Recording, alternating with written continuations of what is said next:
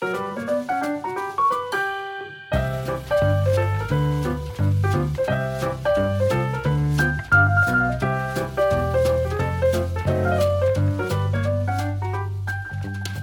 大家好，欢迎来到人之初，我是克劳蒂亚，我是小助手尖尖。最近呢，我们有收到妈咪私底下有跟我们提出这样的一个需求，她说呢，希望我我们能够录制一个关于宝宝副食品到底应该怎么样准备。嗯，哎，我相信应该很多新手爸妈，我到底要怎么样帮他准备他的副食品？对，因为他从原本只要喝奶就是这么简单的东西，到现在我要弄食物给他吃，到底他直接跟我们吃，还是要怎么吃？对，就有很多的疑问，就是说到底是怎么样吃？然后应该吃什么呢？哦，是不是要买那个东西？是不是要买这个东西？我没有买这个东西，会不会又不好？所以，因为妈妈的需求，所以我们今天再次的邀请到我们最棒的好朋友，我们的营养师瑞佳来到我们节目当中，跟大家分享一下，到底宝宝的副食品应该怎么样来准备呢？欢迎瑞佳，欢迎，Hello，大家好。要先请瑞佳跟大家先讲一个最重要，就是到底宝宝的副食品应该从什么时候就可以开始准备了呢？基本上的话，我们在教科书上或网络上，大家查到都是从四到六个月开始。那有的妈妈就会比较精确一点，到底四。还是六呢？对，而且还有妈妈可能就是会想说，要等他会做，还是不会做才可以吃？因为如果要等到会做的话，我们常常听到就是七坐八爬嘛，那就已经超过四到六个月了。所以其实基本上我们在吃东西的时候，都会给他一个类似像餐椅的东西，嗯你只要可以把它绑在上面，然后他可能 绑在上面，对，因为它上面有安全带，它上面有安全带，对，那你只要把它放在上面，然后它有个小餐桌扣着。那你如果觉得它这样那个椅子可能太硬，可能给他一点小毛巾什么的，只要它可以稍微撑。住的话，其实大概四个月开始。那可是如果有时候喝母奶的宝贝，因为母奶确实有的妈妈如果吃的味道比较重一点，她的母奶的味道确实就跟天天都吃一样的配方奶，跟你天天吃味道不太一样，很有变化的母奶，那她那个宝贝对于厌奶的程度的时间就会往后哦。对，所以妈妈的母乳有很多味道，对，跟那个一般配方奶这样味，她觉得已经有点吃腻了。对对，所以很多像我自己的宝贝，他是喝配方奶的，他大概就四个月左右就会开始有。厌奶的状况，那那时候其实就可以慢慢的就开始让他尝试副食品。可是如果是喂母奶的妈妈的话，我们会比较建议，就是如果说你的宝贝四个月开始，你看到他对你在吃东西的时候，他没有什么欲望，他就无感，然后你在他面前吃东西，他也不会去抢你的食物，那没关系，这代表你的宝贝还没有准备好。嗯，我们可能就是 maybe 再等他一下，可能五个月或六个月再开始就可以了。对，就是也是尊重小宝宝对的意愿也很重要哈。那所以如果当这个呃妈妈发现说宝宝开始有对这个副食品有这种欲望的时候，那应该该做什么准备呢？或者是说，在准备副食品的种类的时候，应该要注意些什么呢？呃，基本上包括现在卫福部给的一个呃该赖的一个建议，他们其实都是一个属于比较保守的状况。相信大家可能有听过什么十倍粥，有没有？就是一杯米兑十杯水，有没有？然后可能一开始只能煮出来那十倍粥，还不能吃粥哦，还只能吃上面的米汤，还要吃七天。可是你会发现，这样一个月吃下来，宝宝都在吃粥哎。即使我一开始对于食物非常有兴趣的宝宝，我就又要吃那没味道的东西。整天给我吃那个粥，汤汤水水的，可是妈妈弄那个，很辛苦哎。对，也就是因为这样啊，所以常常会有妈妈也跟我分享说：“哼，我做半死，就是他一口都不吃。”宝宝跟妈妈在这样子一个拉扯之下，其实宝宝就会对于餐桌这件事情好像就兴趣缺缺，吃饭也会有压力。是是。对，所以后来现在我们在产护理之家在喂教妈妈的时候，其实我们就已经没有在用以前的那一套。嗯。哎，以前的那套的话，妈妈真的太辛苦了。你就是可能一个礼拜六日，像尖尖，你那时候应该就是把小孩就是交给你先生或者是婆婆帮忙顾，然后你就是躲在厨房里面那边自己那边煮副食品。对，我就先煮大概一个礼拜的量。对，然后那边冰那个冰砖，对，然后冰砖，然后还要去买宝宝鱼片，然后还去蒸，然后还去弄，然后等等等等等等等，不应该被洗。对，然后做完之后，可能你们家宝贝又只是不赏光，可能就只吃个一口，退掉之后，你就会说，嗯，我做的那么辛苦，你居然给我吃成这样。所以刚刚瑞佳讲意思说他不吃，原因是因为都吃的一样吗？前面我们在以前喂教就是十倍粥那些的时候，对，确实很多宝贝就是因为他可能固定某一种同样的食物都固定要吃七天，所以他吃到后面就有点腻，尤其他本来就不是很爱那个味道的话，你会一直不断在给他同样的，所以他会对吃东西这件事情就有点疲乏，甚至有点觉得不开心，没有没有那个欲望了。那可是我们现在的喂教的话，尤其我们现在是直接教，他就跟着大人一起吃，跟着大人吃，对，就他就是少量多样化，嗯，也就是每一次他可能就是。妈妈一开始比较有压力，她可能就是变成哎、已经四个月了，宝宝也有厌奶的状况，那我就是在喂配方奶之前，宝宝已经有点肚子饿，你不要让他饿到已经啊啊啊那种时候就来不及了，你就让他稍微有一点饿，你就知道时间差不多的时候，你就可以先给他一点副食品。那可能你就想说，嗯、那就是爸爸回来的时间，我可能比较从容。早餐、午餐就还是喂奶，可是到晚餐爸爸回来的时候，哎，你就看今天的餐桌上有什么。假设今天餐桌上有卤豆腐，嗯。那那个豆腐你可能就不要卤得太透彻，不要太咸。那你如果觉得太咸的话，maybe 我们就是用开水把它稍微洗掉一下，然后我们可能就给宝宝卤豆腐，就这样一口。嗯它所谓的一口那个大小，大概就是我们大人的指甲盖的大小而已，嗯嗯嗯就是这样给他喂一口。好，那吃过了，哎，喜欢不喜欢一翻两瞪眼啊？你不喜欢啊，没关系，你就注记有吃豆腐，不是很喜欢。然后可能如果你给的他是，比如说我们今天有蒸南瓜，你南瓜拿来，然后我们的那个铁汤匙压下去，只要变成糊糊泥泥的，你就用这样用他的小汤匙刮一小口，嗯也是给他一口。嗯那一口下去之后，哎，甜甜的，他喜欢的你就写南瓜，嗯画一个爱心或者一个笑脸，喜欢就这样嗯注记一下就好了。一天只要有一餐，然后一次就是一两种食物，嗯就这样子去 test。久了，宝宝一个月下来就有他属于他自己的资料库。对对，那你说那这样的话，是不是以前说的呃教科书上常写的什么蛋啦、虾啦这些比较容易过敏的的？可是其实现在的这样的话，我们会发现，你把容易过敏的东西越早给他，就有点减敏的概念，而且他一次量就只有给一口而已。嗯一口一口一口，慢慢的，假如说你在吃完之后，因为通常会过敏，大概就是四小时以后会发生。你吃完之后，如果你晚上在帮他洗澡的时候，你发现他的鼠膝部啦，或手掌、脚掌啦、嗯肚子啦等等，都会有那小红点发生的时候，你就知道哦，可能我们今天吃的东西有点造成宝宝有一点点过敏。嗯啊，有的宝宝的过敏会是发现在便便上面，可能他今天的便便会变得比较水、比较稀哦，那你就知道说哦，那对这个东西可能有一点过敏，那我们就可能去从今天我们写下来的笔记去猜，可能是哪个东西有可能造成他过敏。那这个东西我们就可能三五天就先不要给他，嗯。嗯，三五天过后之后再卷土重来。那所以就是说，在小朋友开始可以去吃副食品的时候，多样少量的正常的食物，当然还是要选择。刚刚瑞佳有提说比较软的啦，味道不要过重的。哎，不过话说回来，大人也不适合吃太重吧？嗯，哎，对，因为我刚刚本来想问的是说，哎，那小孩可以吃跟大人一样咸吗？后来想说，不行吧？对，但是我我不是啊，重点是你本人也不能吃太咸。对，我的意思就是这样，就是说，应该是养成比较健康的饮食习惯比较好啦。当然，过咸的大人就不该吃，更不要讲小朋友了。所以比如说你你也不会天天去吃麻辣锅啊，啊、也是啦，对。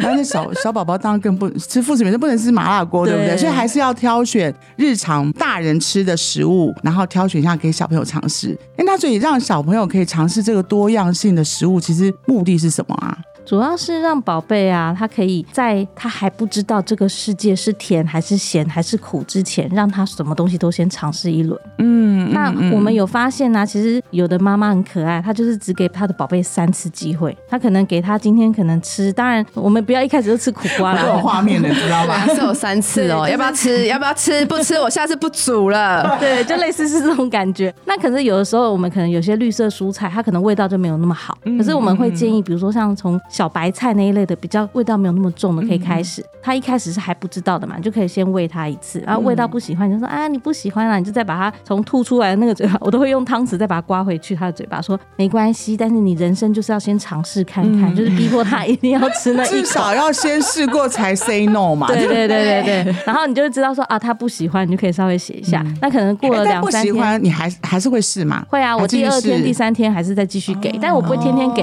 我可能就是下一次可能就三天后，那我可能就会那个小白菜，我可能就不是只有单纯小白菜的调味，我可能就会再炒个肉丝啊，嗯哎，那个小白菜就有肉味哦，，调整一下它的味道。对，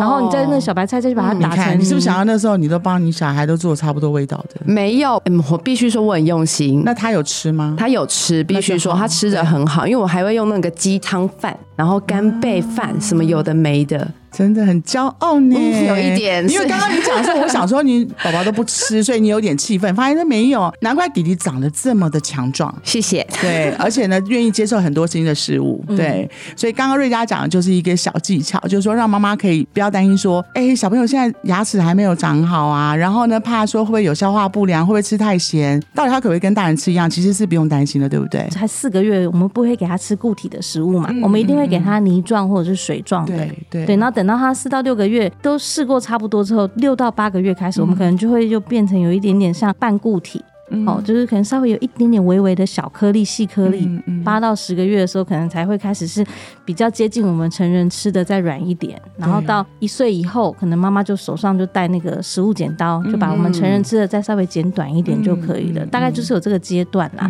那因为其实不管是坊间或者什么资料，大家都是讲挑软的给他吃。对。那我想问一下主持人跟尖尖，你觉得丝瓜是软还是硬啊？我觉得是硬。丝瓜，我讲的意思不是硬，因为我觉得它不容易弄烂。它容易弄烂，弄烂，但它不容易咬断，不是那个舌头顶下去或什么，它会软掉的那个东西。我觉得它就是不是属于我觉得软可以给那个没有牙齿小朋友吃的。对，就是我自己觉得。可是因为我们对于很多长辈牙齿不好，就说哎，就吃丝瓜啊，丝瓜也还是吞不下去啊。以前我在跑长照的时候，对，就是常常会有那种女儿啊就很生气，在那边跟她的爸爸或妈妈生气，就说那么软的丝瓜你也不吃，那个东西明明就很软。那个爷爷就很小声的跟我说，我咬不烂，然后就会在。那边就是要吞不吞的，就是觉得我我想说吞不下，就咬不动就下去，然后胃自己会去消化。可是他他会吞不下去，说的也是。所以其实我们都会去跟妈妈喂教说，当你这一口食物要先给宝宝吃之前，麻烦我们自己先试试看。嗯那你就是用舌头，你的舌头去舔你自己的上颚。当你放进去那口食物，如果你的舌头可以把那个食物，因为上颚这样两个这样磨，可以把它磨到软烂，然后你不用牙齿去咬，就可以把这口吞下去的话，宝贝绝对这一口就吃的。很好哦，这是一个测试的方法，让妈妈也可以安心说，这样的软硬度小朋友吃的是 OK 的，也不用担心他噎到。对对对，不用担心。可是我有一个问题，就是呢，你像刚刚说的，就是要什么拿汤匙给他吃一两口，可是妈妈总是有一个疑问，他这样有吃饱吗？因为一开始的副食品，因为你看他喝奶啊，都喝的很好啊，喝奶可能喝到一百八，就它的量，对呀。可是你那个，因为一开始四到六个月开始，尤其他刚开始在测试的时候，其实那个副食品对他来说就像是一个点心，它就是饭后小点心，不算是主食，不是主食。它其实是以母奶或配方奶为原则，就是它还是原本一整天的热量还是那个的来源，就是奶。可是当它的副食品越吃越多，它的资料库越来越多，你发现他吃的很好，他就嗯嗯又一直要的时候，那时候已经大概可能六到八个月了，那你就会发现，哎，其实他这一餐被你喂完之后，哎，好像后面的奶也喝不下了，对，那那就开始做调整了。哦，所以不用真的很去在意说到底今天吃了多重，因为毕竟我曾经就是买那个杯子，你知道吗？你说副食品也去量它的那个，就是副食品，然后饭，然后菜，然后弄一弄，然后到那个刻度，我就觉得 OK，今天把这一碗喂完。哎，可是我想问。因为你们都做过妈妈嘛，哈，不不，你们都是妈妈，对不对？讲错，你们都是妈妈，就是说你没有想过小朋友饿，自然就给你表示饿啊，你干嘛担心说他会饿？妈妈也是会有一种我怕他饿啊，就是会有焦虑就对了，就是会有一个焦虑，说啊，他这样子会不会到时候他怕说营养摄取不够什么之类的，不均衡什么之类，对不对？所以按照刚刚瑞佳如果讲说，每一样东西都让宝宝去试，当然要在软硬度是适合的情况之下，还有他有些东西还是不适合去去食用啦。那这样情况之下，应该就不会了，对不对？对啊，刚刚这样子讲起来是，可是因为妈妈会有个疑虑嘛，就是平常都会说，那没有吃到那个量怎么办？好啦，现在已经解答你的疑问嘛，哈，反正你做的很好，不用担心。但我觉得你也帮线上很多妈妈就担心说，哎，会不会宝宝吃的不够多？万一他吃的怎么怎么营养不均衡或者营养不够？我想不会有这个问题。我反而想问另外另外一个问题，来，你问。我觉得有的时候，因为爸妈他在点自己爱吃的，都会有一点偏食，难免嘛。对啊，就你有喜欢吃的，然后你可能你不喜欢吃，你就不会叫嘛。对，那这件事情。然后又搭配上刚刚瑞佳说，哎，我的宝宝在四个月到六个月之后想要吃副食品，然后你又希望可以跟大人吃的类似，那怎么去解决？对啊，就譬如说我不吃苦瓜，我餐桌上绝对不会有苦瓜炒咸蛋，所以我小孩到现在都没有吃过苦瓜呢。对，也就是这样。所以我其实我在上完一堂课，我还印象深刻。大概在呃十二月的那一场的时候，其实我们的人之初的爸爸就忽然跑来问我，他就说：“哎，不好意思，营养师，因为我跟妈妈极度偏食。”哦，所以真的有这种极度偏食的爸妈哎，所以我们都只固定只吃某几种蔬菜跟某几种食物。他说：“那这样的话，我的小孩会不会偏食？”我想都没想跟他说：“会啊。”好想看他当下的表情。哎，但是我也是保持着，反正我不吃苦瓜，我干嘛强迫他吃苦瓜？所以他不吃苦瓜，我不会怎样。大家不要听我的。对，基本上的话，我们会比较建议啦，就是我通常点那个苦瓜咸蛋来。以前啦，我在二十岁以前，我也不吃苦瓜。嗯嗯。可是不知道为什么，到了念了营养系之后，自己就觉得好像应该真的什么东西。西都有它自己的营养素存在。对对，所以那时候我就会开始尝试着自己去吃。嗯，那一开始真的就是呃，第一口会觉得有嗯有苦味，然后不舒服。对可当我在第二次，可能 maybe 呃过了一个礼拜后，我可能又在点在吃的时候，就觉得嗯好像没有那么苦哎、嗯嗯哦，然后到第三次、第四次，甚至我慢慢就还蛮喜欢那一道菜。对，那我的小孩也是，其实我一开始在副食品的阶段，我没有给他吃过苦瓜，因为我觉得。就已经很苦了，它就叫苦瓜了，他一定不爱啊。对，可是后来就是变成我们在一家人在吃饭的时候，我们就会稍微点。我可能因为我我妈妈喜欢吃啊，我就会去点那一道菜。那他们一开始就会说妈妈那什么东西，然后我就跟他说你吃吃看。然后一开始他们就呃好恶心，我说没关系，你就是那一口，你一定要吃过一口。我说人生酸甜苦辣，你一定要尝试过一次。所以他就会先吃一口，一口吃过之后，哎，好像他就吞下去了。可是到第二次的时候，我就说还是没办法，今天桌上的菜你一定都要吃一口。嗯我就让他都是这样子去一口。其实我的用意就是在于，我就是希望他可以慢慢的去接受那个东西，即使他不爱。对，而且因为我有的小孩现在问题是你不爱的怎么办？我不爱哦，我其实现在都会尽量还是有吃、哎，对，我觉得可能所以简单来讲，就是家长要进步。我应该要均衡的摄取食物，哦所以呢就尽量就是。啊爸妈好难哎当哦。可是我跟你讲，我这样讲哈，我没有办法说服我自己喝啊吃香菜，对不起，是不那真的是等等，香菜是因为基因决定的哦。谢谢你还我个清白，对，对真的没有办法。因为有的人真的生命中他的那个基因可能就真的没有办法接受那个味道他就觉得它是臭的，真的就跟有的人走路走在一个餐饮店门口，他就闻得到那个蟑螂味，可是有的人就闻不到，这都是基因。什么意思？蟑螂味也是一个基因。他不是应该还是说他特别会闻到这个味道 哦，就像我吃到碰到香菜沾过的食物，会有一种想吐的感觉。所以我觉得很多哎，没关系，我们不要聊这个香菜问题。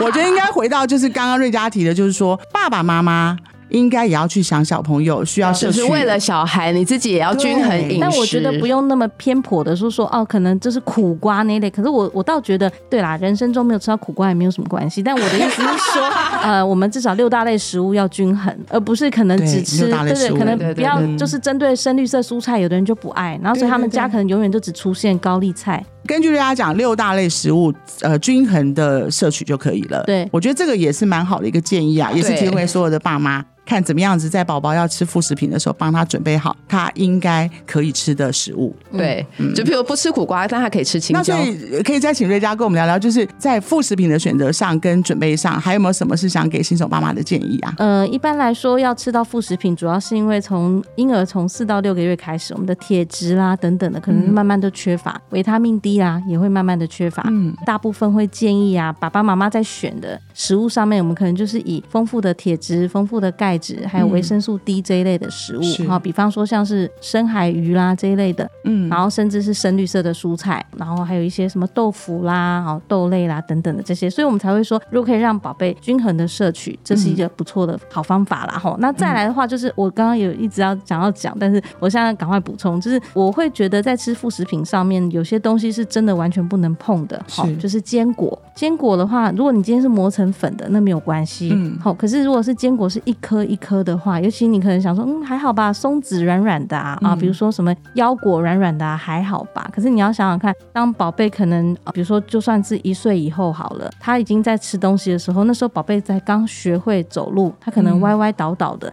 那他就喜欢拿着食物到处跑，嗯哦，那如果一个不小心坐下来，咚，坚果可能会因此就滑到他的气管，啊那个其实是真的很危险的事情。所以基本上我们在喂教的时候，包括硬的糖果，哦嗯或者是呃，所以硬的糖果，就是你含着都还会硬硬的，要慢慢含到越来越小的那种。嗯嗯好、可能就是四岁以上，包括坚果也是四岁以上再给他。嗯当他听得懂指令的时候，你跟他说：“哎、吃这个就是要坐着吃，不可以跑来跑去。吃完就是嘴巴张开，妈妈检查，哦，确定都吞下去了才可以去玩。哎，真的小心谨慎一点比较好，对因为常常有时候那个不小心就会产生一些状况，这个其实也是不是每个嗯家长想要看到的就。像有人会觉得果冻其实没有什么影响，但是果冻就是最容易给丢、欸。没错，所以刚刚瑞佳有提醒的这个，就是四岁以前尽量就是在原来形状的坚果，嗯除非是说它已经变成是你可以变成是糊，对，磨成粉磨成啊、粉芝麻糊啊那种的就没关系。嗯嗯嗯那其他在副副食品的选择上呢，或者是说有一些设备什么什么准备，刚刚今天讲了一堆的那些东西，有没有是觉得真的可是？刚刚瑞佳讲完的，就是都不需要啊，就是你拿到餐桌就好啦。说的也是对，啊，你只要有个大桶那你，会觉得你自己买的都白费，呃，有一点，那就是变成是废物。为我真的确实 真的等到六七个月之后，那些东西真的几乎用不到可是也不能这样讲，因为你可能你的宝宝四四个月开始用，你还是需要啦，有时候辅助一下，对对，就是？辅助啦，但是嗯就是、就是斟酌每一个人的家庭状况。对，我个人那时候在推荐妈妈的时候，我都会说，如果你真的想买，就是做成泥这件事情你很困扰，你还要用刀子在那边切半天或什么，就很困扰的话，我会建议妈妈去买那种呃直立式的搅打棒我知。道是不是有一种像调理调理机，但它是长长的，然后你把它倒过来，它就哒哒哒哒再打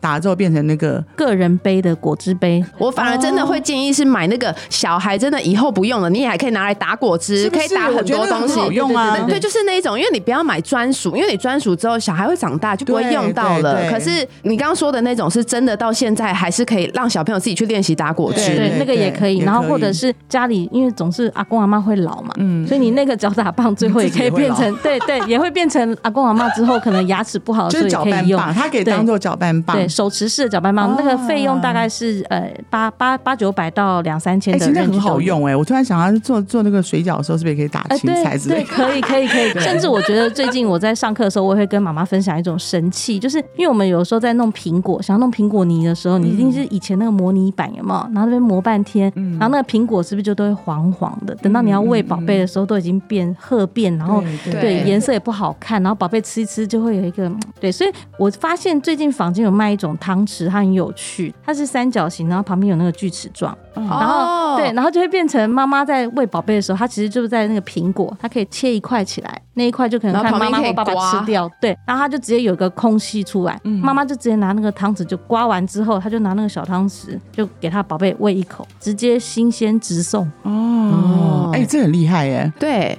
好啦，今天很开心，就是瑞佳来跟我们分享那么多英英妈妈的这个需要跟他的他的心声。很快离开月子中心没多久，很快就要开始吃到副食品了。对，所以有一定数量的妈妈在跟我们讲说，哎，希望能够去谈一些有宝宝副食品的一些准备跟需要注意的事情。嗯，所以呢，今天谢谢大家的收听，也谢谢瑞佳来到来到来到节目当中。今天太开心，在讲食物的东西，对，也欢迎呢所有的听众，如果真的还是有其他想要知道的一些议题或是疑问的话，欢迎在我们的留言处留言。再次谢谢大家的收听，我们下次见喽，拜拜，拜拜。